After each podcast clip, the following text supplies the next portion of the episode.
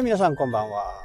昨日はねもう、少子化問題、非常にこう大きな問題とされるんですけど、今まで手をつけてこなかったから、もうこれはね、もう受け入れるしかないんですよ。年間ね、えー、60万人ぐらいの出生率になって、死んでいく人は100万人ぐらい。とはいえ、まだまだ高齢者の人が多い日本この日本の中で、まあ、どうやって世界と戦っていくのかっていうことを必死に考えている人たちがいますけど、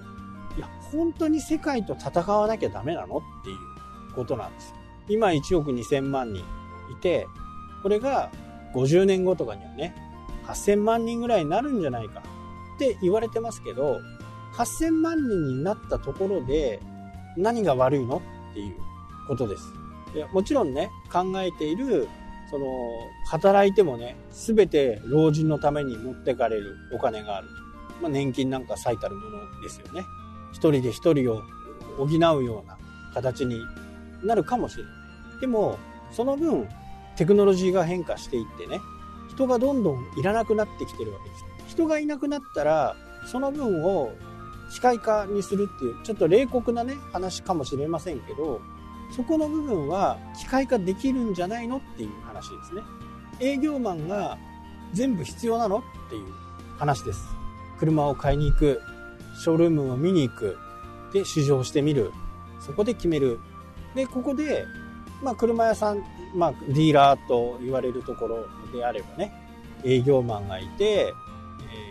ー、受付がいて、整備の人がいて、みたいなね、えー、感じ。ですけど、これ簡単に削減できるのは営業マンと受付。これはもうロボットにしてみたり、ウェブサイトで多分十分賄えると思うんですね。もちろん腕利きの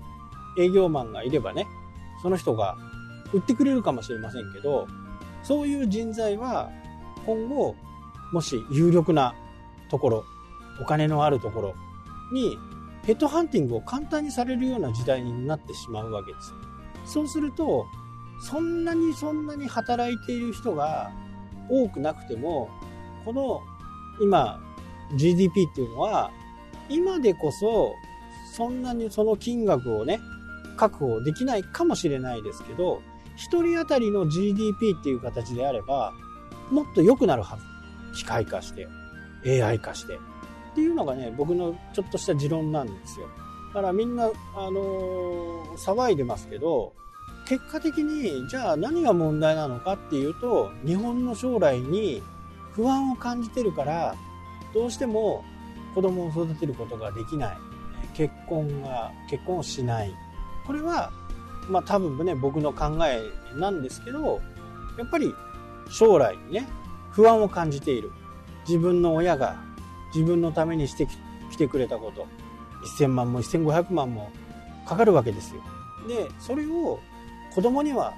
させたくない。まあそういうふうに思うのがね、親ですよね。だからそういうふうになるんだったら、もうとりあえず子供は今はいらないよね。まあ昔ね、ディンクスなんていうね、えー、言葉がありましたけど、共働きで自分たちのしたいことをしてまあ、結婚っていうとね、なんとなくちょっと硬いイメージがある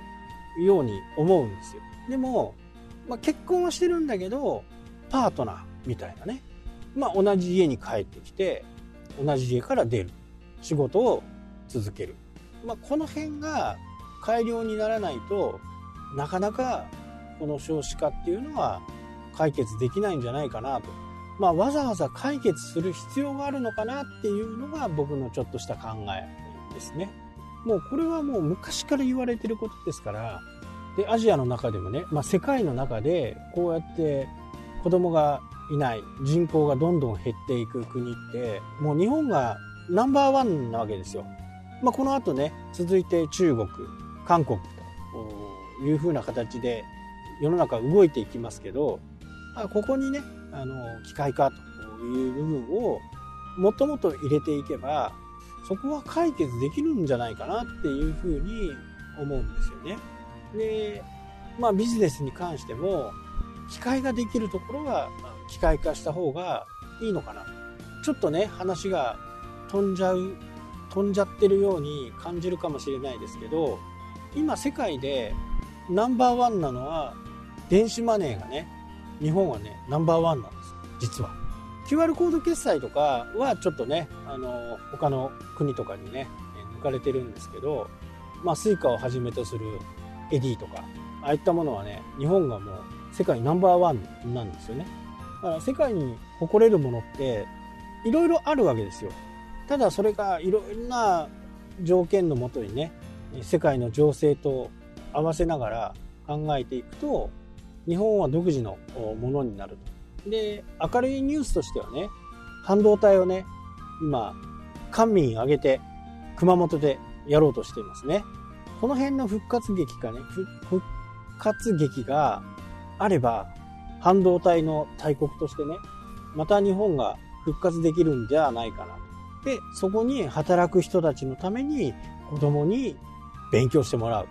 まあこれ例を出していいのかわからないですけど半導体に特化した子供たちをね、えー、作っていく。デジタルに特化した子供たちを育っていくっていう戦略もね、ありなんじゃないかなというふうにね、僕は思うわけです。そうすることで、その人たちは高い給料を得てね、またそこでお金を使ってもらえる。まあそういうふうに流れていくのが僕はいいのかなというふうに。まあこれはね、いろいろ考え方がいろいろあるんで、いい悪いはね、あの、わからないですけど、まあ僕自身はその、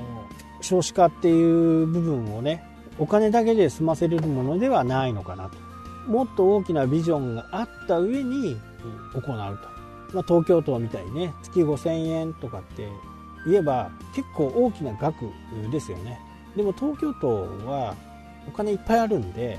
何のことはないんですよ。多分1200億円ぐらいの支出になると計算されていますけど、